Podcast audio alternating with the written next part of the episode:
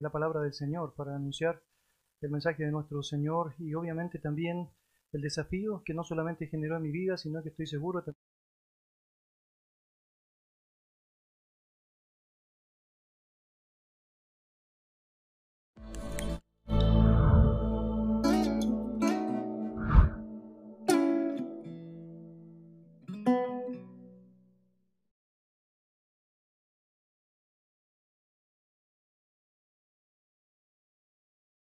libro de la palabra del Señor de manera ordenada a través de la cronología. Comenzamos con el primer libro escrito allá en, en, el Nuevo Testamento, la primera carta de Santiago, y hemos avanzado ahora por Gálatas y esperamos, si Dios lo permite, hasta que Él venga, el tener la posibilidad de ir meditando en cronología, cómo la palabra del Señor y en particular el Nuevo Testamento ha sido escrito y poder aprender del Señor eh, todo lo que Él espera para con nosotros a través de su santa palabra. Como iglesia también hemos tenido el privilegio de estar aprendiendo los estudios en casa del libro de Efesios. El Señor nos ha enseñado muchísimo de esta epístola que tiene gran, gran significado. Usted debe saber, el apóstol Pablo escribe el libro de Efesios en un estado de arresto domiciliario, podría llamarse así, en Roma, y no va a perder su tiempo por más que está engrillado o eh, encadenado, probablemente a un soldado eh, romano, Y va a comunicar esa verdad que el Señor ha promovido en primer lugar en su corazón. Lo va a hacer con otros con los cuales se va a encontrar. Muchas visitas también van a llegar a donde está Él y les va a recibir y va a compartir la verdad. Pero también va a comunicar a través de epístolas específicas un mensaje particular. Y Efesios es en esencia, en esencia uno de ellos, eh, por medio del cual Pablo quería desafiar a los creyentes efesios a reconocer y esperar eh, de ellos una respuesta favorable conforme a lo que el Señor estaba compartiendo, el Señor les estaba comunicando. Cuando tú lees el libro de Efesios te asombran algunas cosas que son bien, pero bien interesantes. La cantidad de información doctrinal que está arraigada allá es algo, es decir, con muy pocas, eh, pocos paralelos en la historia de las epístolas del Nuevo Testamento.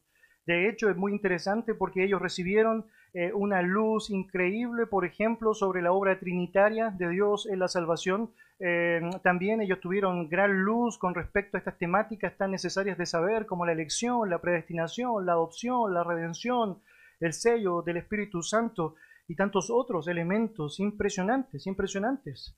También ellos tuvieron una luz eh, asombrosa sobre su verdadera condición sin Cristo, muertos espiritualmente, al punto que requieren la única alternativa que tienen para poder avanzar, de poder sobrevivir, de poder vivir una vida distinta, es por medio de esa gracia que el Señor ha promovido. Ellos supieron con claridad que la salvación no es por obras, pero que si una persona es creyente va a andar en coherencia con las obras que Dios preparó de antemano. Serán el reflejo final de lo que el Señor ha generado en ellos. Pablo les enseñó a los efesios sobre el misterio que hasta ese punto era un misterio de la unión de los gentiles y de los judíos en un solo pueblo llamado su cuerpo, la iglesia. Y no solamente eso, sino que también los efesios tuvieron el privilegio de saber que en su fundamento Dios estableció apóstoles y profetas para establecer los principios, las primeras piedras de esta construcción, y que de ahí más evangelistas y pastores maestros tendrían la responsabilidad no solamente de guiar al rebaño, sino también de capacitarles para la obra del ministerio tal como la palabra del Señor indica. Mis hermanos, los efesios tuvieron la posibilidad aún de saber con detalle cómo es la vocación de vivir como es digno del Evangelio de Jesucristo.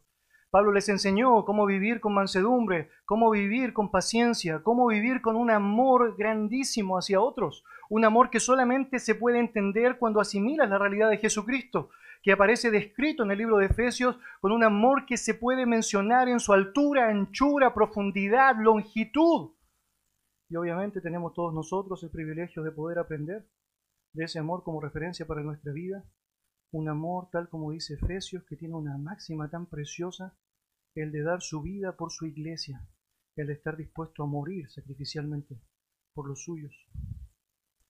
Pablo les comparte cómo deben ser las relaciones humanas. Les enseña, por ejemplo, cómo debían relacionarse entre creyentes. En el libro de Efesios tienen la posibilidad de ellos también, los oyentes allá, audiencia original, y nosotros por alcance de saber cómo debe ser la relación entre esposo y esposa, cómo debe ser la relación entre los padres y los hijos, y los hijos con los padres. A través del libro de Efesios también hay mucha luz de cómo debe ser el trato si soy un jefe y cómo debe ser el trato si soy un empleador con mi prójimo. al finalizar el libro de Efesios, y estamos allá como iglesia, no se lo pierda cada semana, eh, Pablo les enseña también cómo enfrentar la batalla contra Satanás y cómo Dios ha provisto de la armadura de él para que cada creyente pueda vestirse y pueda enfrentar los ataques y los dardos de fuego del enemigo de manera correcta. Mis amados, cuando usted ve todo eso alrededor del libro de Efesios, usted debería pensar, bueno, esta tiene que haber sido una iglesia tremendamente gloriosa. Es decir, esta debería ser una iglesia que en la historia debería haber vivido de victoria en victoria, porque francamente, todo aquello que recibió, todo aquello que escuchó, todo aquello que tuvo la posibilidad de dimensionar, tendría que haber sido aplicado de manera preciosa en sus propias vidas. Pero lo cierto es que 30 años después de la escritura allá de la epístola de Efesios, hay otra carta hacia ellos. Una carta que está registrada en el libro de Apocalipsis, en donde Juan está narrando específicamente a ellos palabras de Jesucristo que ellos tenían que tener muy presentes. Permítanme compartirlas con ustedes. En Apocalipsis capítulo 2, versículo 2 en adelante, la Biblia dice así. Yo conozco tus obras y tu arduo trabajo y paciencia, y que no puedes soportar a los malos, y has probado a los que se dicen ser apóstoles y no lo son, y los has hallado mentirosos, y has sufrido, y has tenido paciencia, y has trabajado arduamente por amor de mi nombre, y no has desmayado. Pero tengo contra ti que has dejado tu primer amor. Muchas características son mencionadas sobre esta iglesia. Obviamente, en cuanto a la profundidad teológica, es evidente que había un reconocimiento intelectual asumido de parte de ellos, al punto que podían discernir fácilmente cuáles eran los falsos apóstoles que estaban propagando, sin duda, una falsa enseñanza. Pero había un pero, había algo que había pasado con ellos, algo que parece estaban descuidando. Era precisamente el hecho de dejar su primer amor. Los efesios, a pesar de su comprensión doctrinal, se habían vuelto apáticos, se habían vuelto personas indolentes, se habían vuelto personas que estaban evidenciando a través de sus actos prácticos, no a través de su conocimiento, a través de sus actos concretos, una falta de amor a Dios y hacia su prójimo. Y francamente, este era un problema serio en ellos, serio en ellos. No era falta de verdad la que estaba afectándoles a ellos, era una falta en estar dispuestos a andar en esa verdad, a vivir correctamente en ellos. Por lo tanto, hay una exhortación de Juan en Apocalipsis para con ellos, para que recuerden cómo deben hacerlo, para poder volver otra vez a retomar aquello que es correcto. Él les dice de manera muy clara, versículos 2 al 5, eh, perdón, 5, eh, eh, allá, recuerda por tanto de dónde has caído y arrepiéntete. Y a las primeras obras, pues si no vendré pronto a ti y quitaré tu candelero de su lugar, si no te hubieras arrepentido. Nota cómo comienza allá la solución que ellos debían experimentar. Arrepiéntete. Recuerda de dónde has caído y arrepiéntete. Recuerda, recuerda, recuerda. Mis hermanos, el olvido con frecuencia es una causa común e inicial de la caída espiritual de alguna manera el olvidar lo que Dios hizo por nosotros, olvidar el cambio que Él generó en nuestras vidas, olvidar aquello que Dios estuvo dispuesto a hacer por medio de Jesucristo para poder darnos la posibilidad de salvación. El cambio que Él efectuó dándonos una nueva naturaleza, el cambio que Él generó colocando en el creyente la mente de Cristo. Tristemente muchas veces se nos olvida, se nos olvida. Y por eso, de alguna manera, empezamos a vivir el cristianismo de una forma mecánica y por eso también muchas veces estamos expuestos a seguir engaños, simplemente porque vivimos por vivir, sin dimensionar el desafío y el privilegio de recordar, de recordar, de recordar. Los efesios precisamente habían caído en esto, el olvidar lo que Dios había hecho por ellos, de dónde los rescató, de dónde les liberó, de dónde y hacia dónde les salvó. Y es imprescindible que tú y yo también tengamos presente precisamente esa realidad en nuestra propia vida. Es necesario decir que el tipo de olvido que no está dispuesto a recordar permanentemente todo lo que Dios hizo eh, por uno es tremendamente nocivo, peligroso, debería decir, es francamente enfermizo espiritualmente para nosotros. Acompáñame a Gálatas capítulo 4. Los hermanos en Galacia habían caído en algo similar ellos estaban olvidando, olvidando precisamente lo que Dios había hecho por ellos. Gálatas capítulo 4.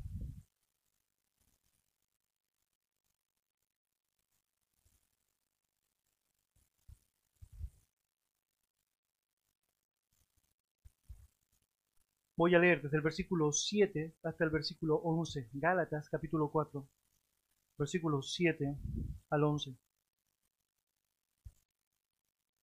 La palabra del Señor dice así. Así que ya no eres esclavo, sino hijo, y si hijo también heredero de Dios por medio de Cristo. Ciertamente en otro tiempo, no conociendo a Dios, servíais a los que por naturaleza no son dioses. Mas ahora, conociendo a Dios, o más bien siendo conocidos por Dios, ¿cómo es que os volvéis de nuevo a los débiles y pobres rudimentos eh, a los cuales os queréis volver a esclavizar? Guardáis los días, los meses, los tiempos y los años. Me temo de vosotros que haya trabajado en vano con vosotros. En nuestro último sermón, hace varias semanas atrás, sobre Gálatas, llegamos hasta el versículo 7, en donde la conclusión de Pablo muestra toda su incomprensión por ver la actitud que los Gálatas estaban teniendo. Los Gálatas habían tenido el privilegio de haber escuchado el Evangelio de Jesucristo y de haber respondido a ese Evangelio y pronto habían ahora recibido la influencia de los judaizantes que estaban llegando en los grupos en donde ellos estaban y empezaron a involucrar ciertas ideas en la mente de ellos, ideas tales como tienes que realizar los rituales judíos para ser salvo, tienes que hacer algo para obtener tu salvación, por lo tanto la circuncisión es vital, tienes que llevar adelante ciertas celebraciones y prácticas como un estándar que te salva. Y por ello los Gálatas estaban cayendo y cayendo de alguna manera, fascinándose por toda esta información nueva que estaban escuchando, pero que nada tenía que ver con el alma, con el avance del alma, sino que más bien con el retroceso de sus vidas hacia Dios. Pablo, por lo tanto, decide escribir esta epístola para exhortarles, para animarles, no caigan en ello. La salvación es únicamente por la fe. Dios ha encargado de darnos el regalo de su gracia y no hay nada, absolutamente nada que tú y yo podríamos hacer humanamente para poder obtener la salvación. Nuestras obras de justicia son como trapos de inmundicia ante Él. El Dios Santo, Santo y Santo solo requería de la muerte del Santo Jesucristo para aplacar la ira que tenía sobre los pecadores. Por lo tanto, nuestra fe, nuestra confianza en Él era aquello que nos hacía creyentes y nos ha hecho y nos hará creyentes a lo largo de la historia. Ahora, terminando ese párrafo que vimos en nuestro último sermón, Pablo menciona, así que ya no eres esclavo, sino hijo, y si hijo también heredero de Dios por medio de Cristo. La esclavitud de lo que significaba estar atados al pecado, estar obligados por una naturaleza muerta simplemente a pecar y pecar, había sido cambiada en aquellas personas que habían depositado su fe en el Señor. ¿Por qué quisiera seguir viviendo como un esclavo? Si francamente Dios te da el privilegio de poder vivir la comunión con Él, y no solamente eso, sino el ser parte de una herencia preciosa en Él. Muy interesante. La palabra del Señor describe que finalmente Dios deja que las personas que han sido salvados por su gracia pasen de ser esclavos del pecado ahora esclavos de Él, siervos de Él, siervos de justicia, dice Romanos. Ahora la esclavitud hacia Él tiene una particularidad preciosa. Es una esclavitud que si bien implica un precio alto que Él pagó por tu vida, fuimos comprados por sangre, la sangre de Jesucristo, Él nos permite en esa condición ser parte de su familia. Nos adopta como hijos suyos y nos hace juntamente con Cristo heredero, heredero de los beneficios de su gracia. Obviamente cuando dimensionas aquello tú no quieres, tú no quieres eh, pensar que puede haber algo mejor, porque francamente no lo hay. Pero por alguna razón, el olvidarnos de todo aquello que Dios ha hecho por nuestras vidas, muchas veces en nuestros actos nos hace pensar que, bueno, sería bueno pensar en otro camino, sería bueno pensar que algo más podría ser llevado adelante. Lo que Pablo va a hacer ahora, en la siguiente sección de los Gálatas, es mostrarles el peligro de olvidarse. Y con eso, obviamente, Dios quiere enseñarnos a nosotros eh, cómo debemos tener tan presente el hecho que no se nos olvide lo que francamente el Señor llevó adelante en nuestra vida. Acompáñenme en oración. Dios y Padre amado, te damos muchas gracias por tenernos acá, Señor. Estamos agradecidos, Padre, porque sabemos que finalmente tu obra de gracia nos permite aún escuchar, Señor, en esta mañana tu palabra. Señor, no sabemos, francamente, si todos los que están acá realmente son hijos genuinos tuyos, pero sí sabemos, Señor, que mientras somos expuestos a tu palabra, tenemos la posibilidad preciosa de que aquellos que no te conozcan tengan la gran oportunidad de responder a ti. Y también, Señor, sabemos que por gracia tuya también, aquellos que ya eh, por ti, Señor, hemos tenido el privilegio de tener un encuentro personal contigo, también podemos ser santificados. Dios, muchas gracias por darnos esta oportunidad y te pedimos nos ayudes a no olvidarnos de todo aquello, Señor precioso, que has hecho con nuestras vidas. En el nombre de Jesús, oramos agradecidos. Amén.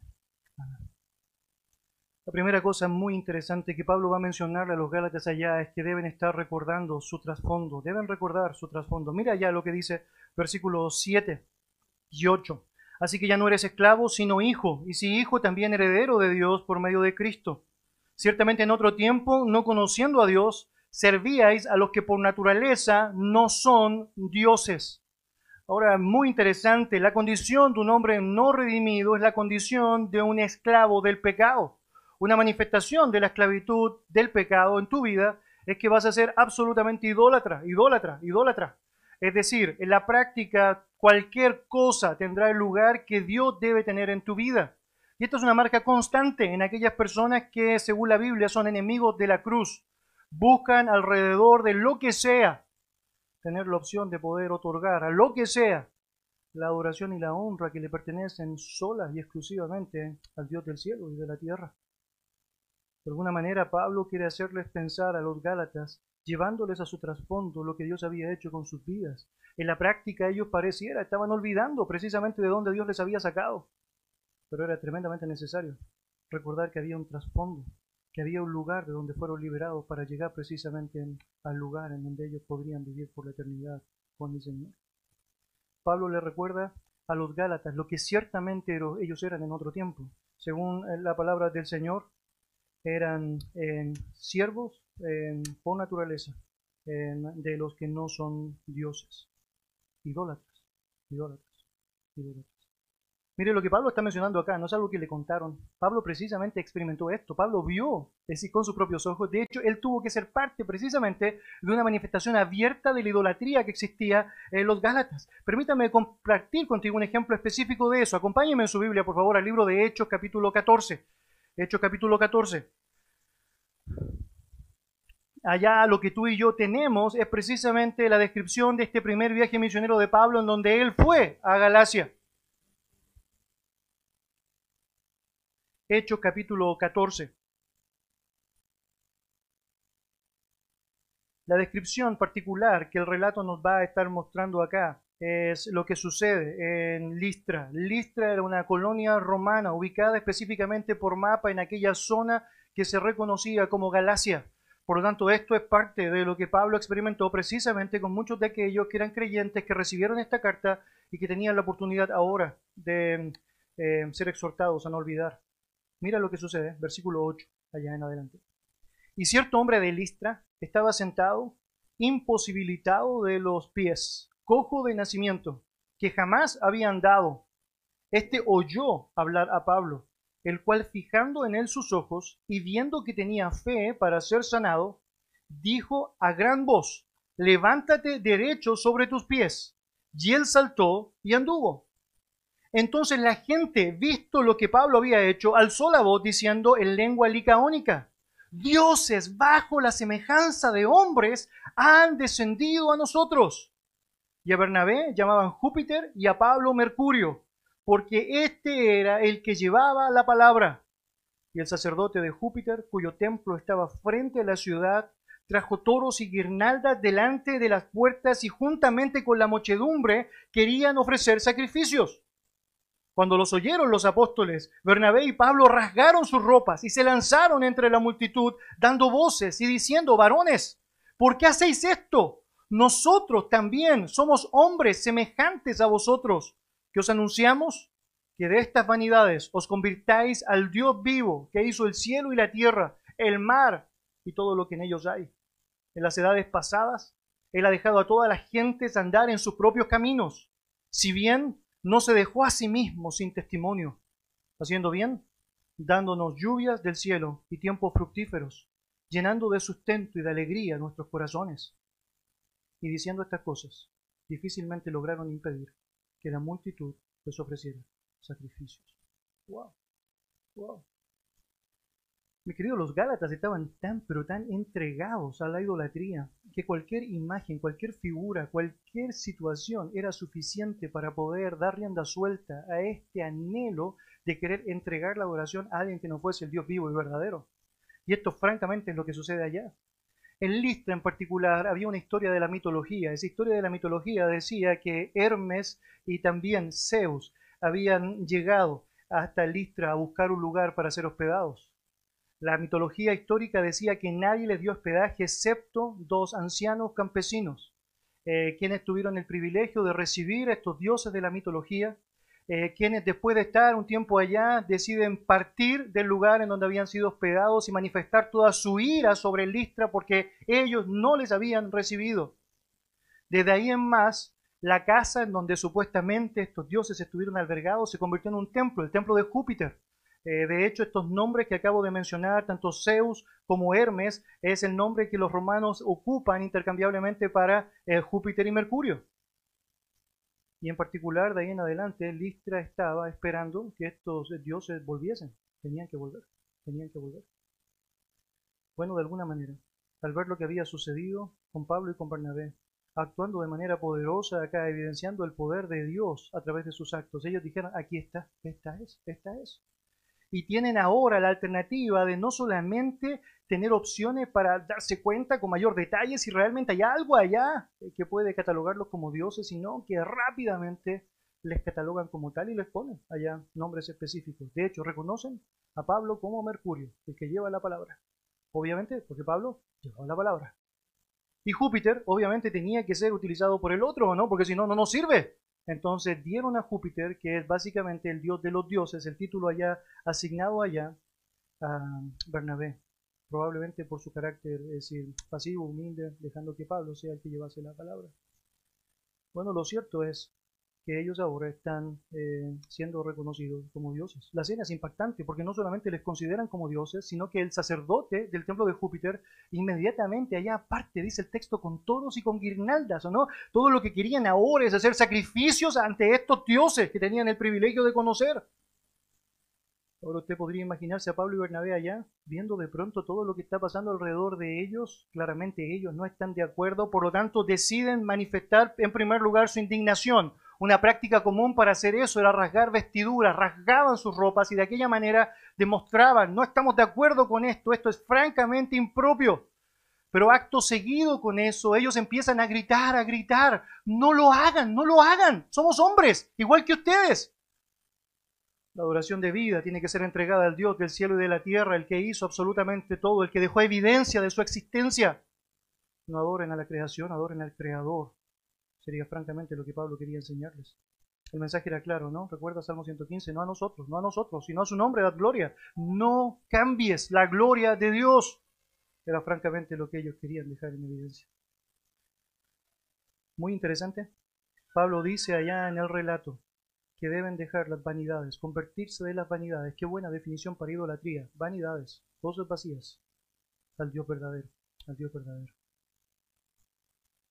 Mis hermanos, lo que Pablo evidenció específicamente allá a través de esta idea de decir los eh, Gálatas de que ellos eran dioses, no es otra cosa que lo que la Biblia nos dice ha pasado en la historia de la humanidad. Los hombres desde el comienzo, sin importar cuánta evidencia de la existencia, la soberanía, el carácter, la santidad y la justicia de Dios, han tratado de buscar reemplazantes, han tratado de buscar impostores para aquello. En la práctica lo que han hecho es tratar de cambiar la gloria de Dios y llevar esa gloria específicamente a decir, la humanidad, efectos terrenales, imágenes terrenales, escenas terrenales.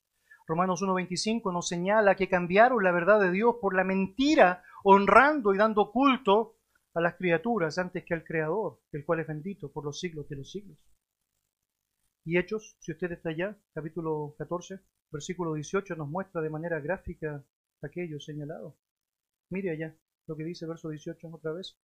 El texto dice, y diciendo estas cosas, difícilmente lograron impedir que la multitud les ofreciese sacrificios. Es decir, sin importar aún que ni los mismos dioses ante sus ojos no querían asumir esta, este reconocimiento, esta honra, esta veneración, esta adoración, ellos insisten con su ceguera.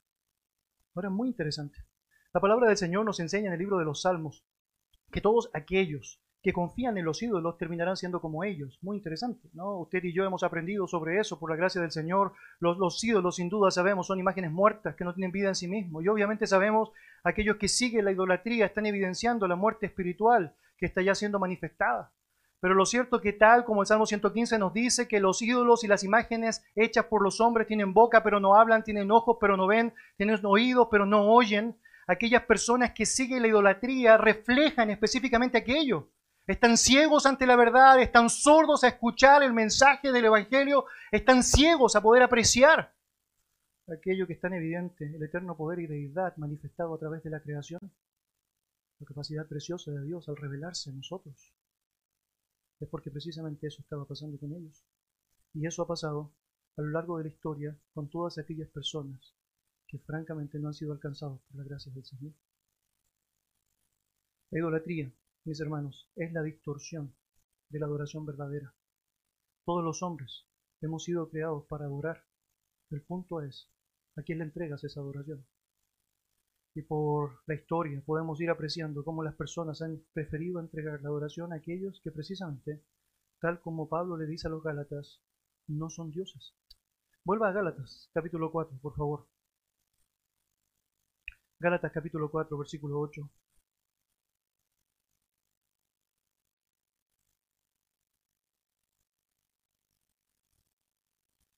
Dice el texto así, ciertamente en otro tiempo, no conociendo a Dios, servíais a los que por naturaleza no son dioses, no son dioses. Mis hermanos, la idolatría, sin duda alguna, es un peligro latente y constante. Una marca, sin duda, evidente en aquellas personas que no conocen a Dios, pero también una tentación recurrente para aquellas personas que aún conociendo a Dios seguimos luchando con aquellos deseos pecaminosos que están allá dándonos vueltas y dándonos vueltas. De alguna manera, Pablo quiere evidenciar el peligro que existía con ellos al querer retomar aquel camino que antes habían tenido, un camino de absoluta idolatría. Una idolatría que no es otra cosa que una imitación de Dios, una falsa y mala imitación de Dios. Ahora, queridos, es importante decir esto. Los ídolos no son aquellos que deben ser atribuidos a la deidad. Los ídolos, según la palabra del Señor, tienen que ser precisamente atribuidos a la maldad, a Satanás mismo. Él ha sido imitador desde el principio. Él ha sido mentiroso, un usurpador. Él desde el principio ha querido tomar el lugar que le pertenece a Dios. Y no es extraño que Él utilice todos los medios que están a su alcance para precisamente generar esto mismo en las personas. Un desvío de Dios hacia la maldad. Déjenme compartir como lo dice en particular allá en 1 Corintios capítulo 10 versículo 20. Antes digo que lo que los gentiles sacrifican a los demonios, lo sacrifican. No es un culto idolátrico a un santo particular, no es un culto idolátrico a una esencia de la deidad. Cada vez que alguien está estableciendo un vínculo de adoración, veneración, honra o reconocimiento, lo que quiera, debe saber si eso no es Dios. Está francamente es idolatrando, idolatrando. Lo estás haciendo hacia demonios. La palabra del Señor dice, no quiero que vosotros os hagáis partícipes con los demonios. La idolatría, sin duda, es un instrumento del maligno para desviar la atención del mundo, para hacer que las personas desenfoquen su mirada del único Dios verdadero y la pongan precisamente en aquello que no tiene sentido, aquello que solamente les lleva hacia el mal. Por eso Pablo es tan claro para recordarles a los Gálatas, no se olviden, no se olviden de dónde Dios les sacó, no se olviden dónde estaban. No se olviden, francamente, lo que Él hizo por ustedes. La misma terminología que Pablo utiliza en Corintios allá para decirle a ellos en el capítulo 12, versículo 2, sabéis que cuando erais gentiles se os extraviaba llevándoos como se os lleva a los ídolos mudos. Recuerden ustedes, antes de Cristo, cuánta idolatría, cuánto paganismo, cuánta perversión estaban ustedes. Recuerden ustedes, para que puedan tener claro, francamente, cuán importante no querer olvidar lo que Dios ha hecho. Nos ayuda mucho recordar para no caer en el desánimo espiritual y la debilidad espiritual, el hecho de dónde fuimos sacados, el hecho de lo que Dios hizo por nosotros, el hecho de saber francamente que hubo una obra de gracia que jamás nosotros podríamos haber hecho. Si usted y yo queremos ver lo que la Biblia enseña al respecto, bueno, puedo dar una referencia correcta y concreta, hay muchísimas, pero mire, entre otras, esto es lo que pasaba con alguien sin Cristo.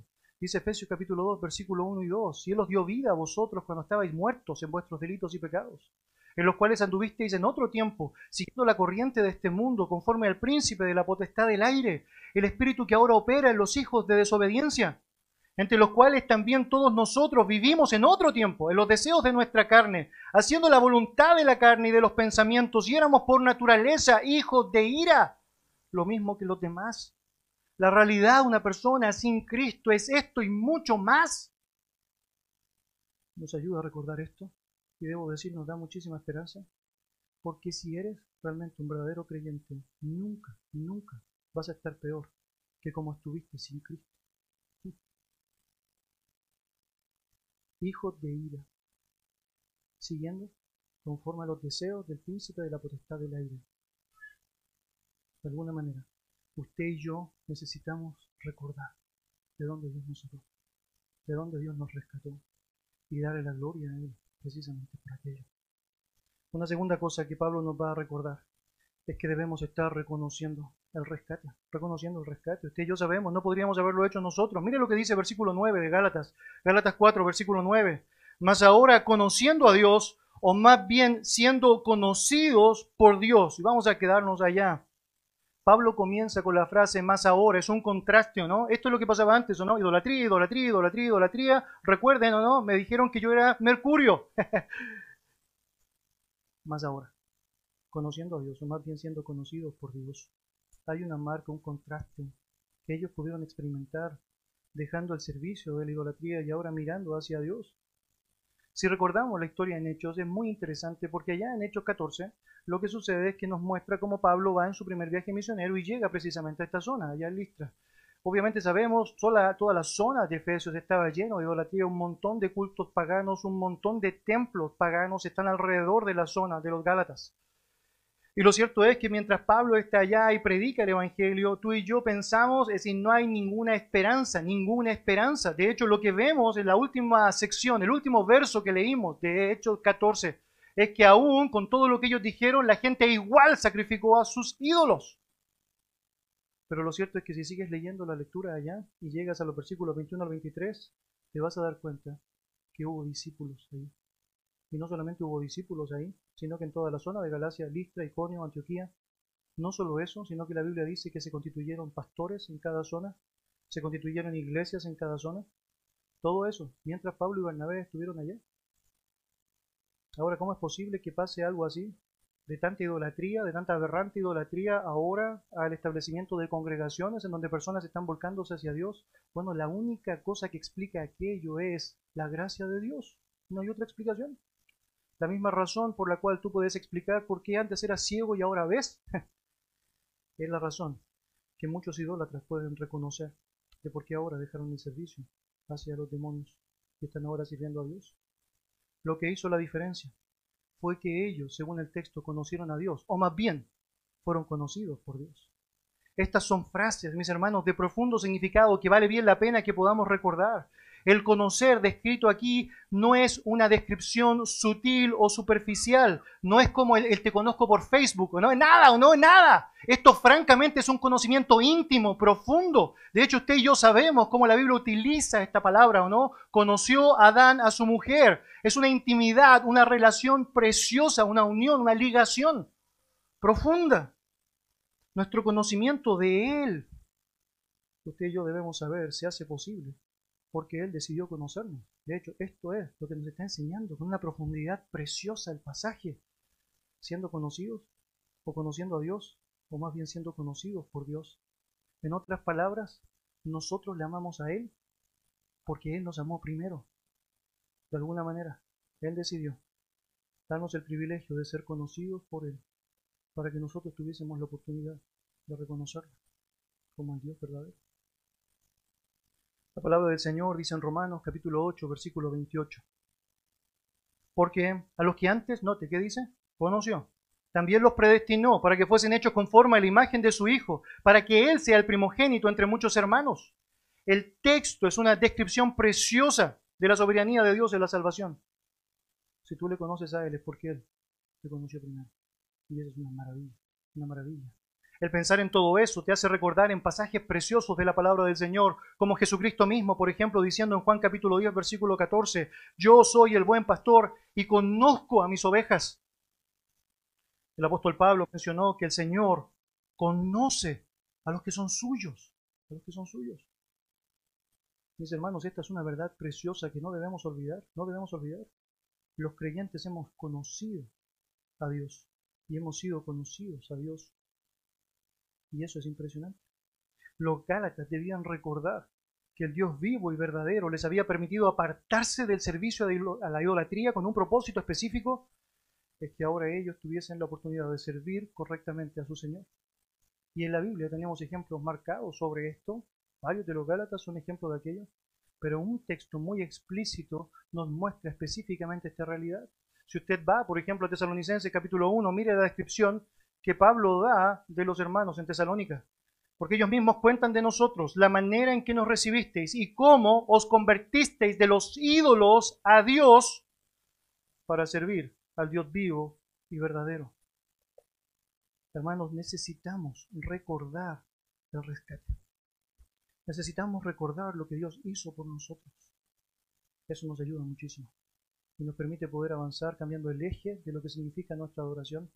Y cuando estamos a punto de caer, recordar que debemos retomar lo que significa la adoración precisamente a aquel que nos ha tomado como hijos, que nos ha tomado como hijos. Ahora lo cierto es que hay un tercer aspecto que debemos tener presente, que debemos reconocer que hay un peligro, hay un peligro permanente. Mire, déjeme comenzar este punto citando básicamente el texto anterior que acabamos de leer. La Biblia nos dice que los tesalonicenses mostraron una marca de la obra de Dios en sus vidas. De servir a los ídolos, ahora estaban sirviendo al Dios vivo y verdadero. Hay muchas personas que andan por la vida cambiando de ídolo por ídolo, simplemente. Y este es un problema tremendo. Personas que dejan de servir a un ídolo particular porque saben francamente que le hace daño, porque sabe que ha tomado el lugar que no le corresponde, porque sabe que no le hace bien, pero la mejor esperanza que tienen sin Cristo es cambiar ídolo por ídolo. Cuando Cristo está en la vida, el cambio se efectúa de esta manera. No solo dejas de servir a los ídolos impropios, a los demonios. Ahora empiezas a servirlo a Él. ¿Quiere un versículo para eso? Es decir, niégate a ti mismo, toma tu cruz cada día y síguele. No es simplemente la abstracción de aquellas cosas que están malas en mi vida.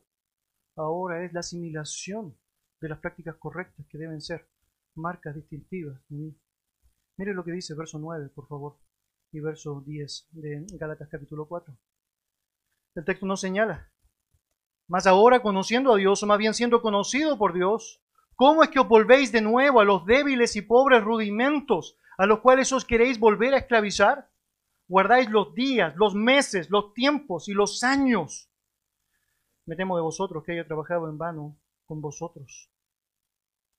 Mis queridos, la idolatría siempre, siempre, pero siempre produce esclavitud. No solo esclavitud del temor, sino también esclavitud de degradación moral, esclavitud de degradación espiritual. Esta era la condición anterior de la mayor parte de los Gálatas que están escuchando precisamente este mensaje de manera primaria. Pero lo cierto es que la idolatría, como los pecados en general, tienen ramificaciones, ramificaciones que no siempre logramos discernir. Si bien es cierto que los Gálatas, una vez que habían tenido un encuentro con Cristo a través del mensaje del apóstol Pablo, habían dejado de seguir los cultos idolátricos, es decir, ellos ya no seguían yendo al templo de Júpiter, ellos ya no seguían diciéndole a cualquier persona que era un dios. Lo cierto es que el peligro en el que estaban cayendo era cambiar ese tipo de idolatría por otro tipo de idolatría. En particular, lo que estaba pasando acá es que estaban dando preeminencia a la religión humana, estaban dando preeminencia a las prácticas estéticas, más énfasis a esas prácticas que a Dios mismo. Y eso es un peligro. Siempre será un peligro. Ese es el problema del legalismo. Porque terminas dándole más importancia a aquello que el hombre dijo que a lo que Dios estableció. Por lo tanto, habían pasado de un ídolo al otro y Pablo está francamente, francamente afectado. ¿Cómo es posible? ¿Cómo es posible? Que aunque usted y yo debemos saber el pasar de un ídolo al otro es una tentación recurrente ante los ojos de Dios. Esto es absolutamente inaceptable. Inaceptable. Los Gálatas, por la influencia judaizante, estaban cayendo en la esclavitud de la idolatría, manifestada ahora de una manera distinta. Mire cómo lo señala allá Pablo. Versículo 10, guardáis los días, los meses, los tiempos y los años. Y los años. ¿Qué está diciendo Pablo con esto? ¿Qué es lo que quiere enseñar Pablo con estas frases? Bueno, permítame explicarlo así. Por la influencia judaizante, ahora los Gálatas habían pasado de adorar a Júpiter y a Mercurio a adorar los días específicos que eran celebraciones de prácticas y rituales judaizantes. El peligro de todo ello tenía que ver específicamente con atribuir a la celebración de estos días o al guardar estos días como una evidencia de que estoy obteniendo mi salvación, como una obra para ser salvo. Y eso siempre será absolutamente terrible. En la práctica, lo que había pasado con los Gálatas es que estaban pasando de sacerdotes paganos a falsos maestros. Súper malo, ¿no? Y esto es lo que muchas veces sucede con nosotros cuando cambiamos idolatría por idolatría. Más, adelante Pablo va a advertir a los colosenses, y esto nos da muchísima luz sobre lo que está enseñando acá, lo siguiente, por tanto nadie os juzgue en comida o en bebida o en cuanto a días de fiesta, luna nueva o días de reposo, todo lo cual es sombra de lo que ha de venir, pero el cuerpo es de Cristo. Pablo está diciendo, no, no hay un problema con, con celebrar ciertos días específicos, no hay ningún problema. De hecho, en Romanos 14 él dice, no discutas sobre opiniones. Si realmente consideras un día para el Señor, no hay problema. Si son todos, no hay problema. No pelees por eso. Es decir, lo importante es que vivas correctamente una relación con el Señor a través de su verdad. Ahora, el problema es atribuir a esas celebraciones una santidad que Dios no estableció. Que atribuyas a esas prácticas una salvación que Dios no asignó por medio de aquellas prácticas. Los días descritos en Gálatas se referían a días sagrados del judaísmo. Un ejemplo de eso sería el día de reposo, por ejemplo. Día de reposo. Los meses descritos allá eran algunas celebraciones que caían en ciclos de meses específicos eh, según el orden judío. En ese contexto, obviamente, tenemos varias, como la fiesta de la luna nueva, por ejemplo, mencionada en número 28 tenemos también los tiempos o las estaciones, que es otra descripción de esta palabra ya, que eran celebraciones que duraban más de un día. Y allá es donde tú y yo tenemos la fiesta de Pentecostés, la fiesta de la Pascua, los tabernáculos y tantos otros. Otra vez, que no es un problema que lo celebres, el problema tenía que ver con asumir que eso te hacía salvo y los años que tenían que ver con, con, principios específicos atribuidos al año, como los años de reposo, el año del jubileo y tantas otras cosas que los judaizantes tenían bien marcadas en su práctica. Mis hermanos, Pablo no está contra la práctica de los festivos, pero sí que se impusiesen esas prácticas como parte de la salvación. Precisamente el problema en el que estaban envueltos los Gálatas era ese, era ese. Cambiaron ídolo por ídolo, esclavitud por esclavitud. Y aunque tristemente, usted y yo debemos saber que los pecados siguen aflorando en nuestra vida, el permanecer en ellos bien puede ser una muestra de que realmente nunca fuimos creyentes. ¿Recuerda? Corintios capítulo 6. Ni los injustos, ni los idólatras, ni los fornicarios, ni los que se echan con varones, ni los mentirosos heredarán el reino de los cielos. Todo aquel que practica el pecado no es hijo de Dios, primera de Juan. En la práctica es un creyente, es alguien que sabe, va a pecar, pero que también sabe, quiere confesar punto, quiere avanzar. Un incrédulo es alguien que peca. No hay problema, sigue pecando. No hay problema, sigue pecando. Pablo manifiesta su temor al respecto. Mire lo que dice versículo 11. Me temo de vosotros, que haya trabajado en vano con vosotros. Hay palabras que son desgarradoras cuando tú puedes leerlas allá en el original. Obviamente en sí mismo el español ya es evidente en eso, pero, pero la palabra trabajar acá es algo que me mató cuando estudiaba porque la palabra literal allá es laborar al punto de quedar exhausto. Es que si tú ves la historia de Pablo con Bernabé estando allá en Galacia, vas a notar cómo ellos padecieron y padecieron y padecieron por causa de que las personas pudiesen conocer a Dios. Pablo fue apiedrado. ¿Sabes lo que es eso? Mientras estuvo allá. De alguna manera, él estaba dispuesto a enfrentar todo lo que fuese necesario para que las personas pudiesen conocer la verdad. Y ahora está diciendo, uff, temo que por la evidencia que están dando, todo eso, todo eso, parece vano, parece vano. Mis queridos, el querer volver a la idolatría es tan necio como la actitud que los judíos tuvieron cuando habían sido liberados de Egipto por la mano de Dios y querían volver a Egipto. Estábamos mejor allá, decían ellos. Allá no tenías maná, no tenías codornices, allá no te salía agua de la roca, Allá no tenías una columna de fuego que te protegía durante la noche, ni una columna de nube que te protegía durante el día. Ahí no tenías absolutamente nada de eso. Pero por alguna razón el corazón humano se olvida precisamente de aquellas cosas tan dañinas que sucedieron con su vida y se olvida precisamente de lo que Dios provocó con ellos. Una demostración práctica sería como muchas veces nuestro propio corazón está dispuesto a aceptar eh, ciertas prácticas en nuestras naciones en donde volvemos a lo mismo y volvemos a lo mismo, volvemos a lo mismo, como si nos olvidásemos de todo.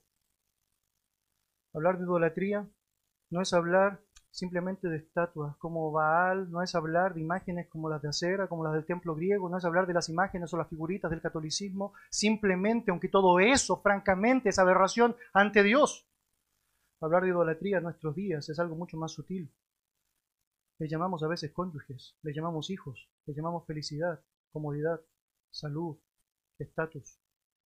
Pero finalmente, si eso nos esclaviza, finalmente si eso tiene más importancia que Dios, es idolatría. Es idolatría. Nos ayuda mucho el considerar si estamos obrando mal en esto, que no debemos olvidar. Que no se te olvide, que no se me olvide. ¿Quién es Cristo? ¿Qué fue lo que hizo por nosotros? ¿De dónde nos sacó? ¿De dónde nos rescató? No olvidar que fue Dios quien me salvó y es Dios a quien debo precisamente la permanente adoración. Permítame terminar así. En su comentario, los Gálatas, John Stott cita eh, la historia de un hombre llamado John Newton, y la historia es bien interesante. John Newton era un hijo único que perdió a su madre a los siete años de edad. Y él salió a trabajar en el mar desde los once años. En la palabra de uno de sus biógrafos, eh, más tarde se vio envuelto en las indescriptibles atrocidades de la trata de esclavos de África. Y él estaba absolutamente involucrado en lo que era el comercializar a personas de África, de un continente a otro, llevándolo precisamente en su embarcación. En esa condición, él sondió las profundidades del pecado y de la degradación humana.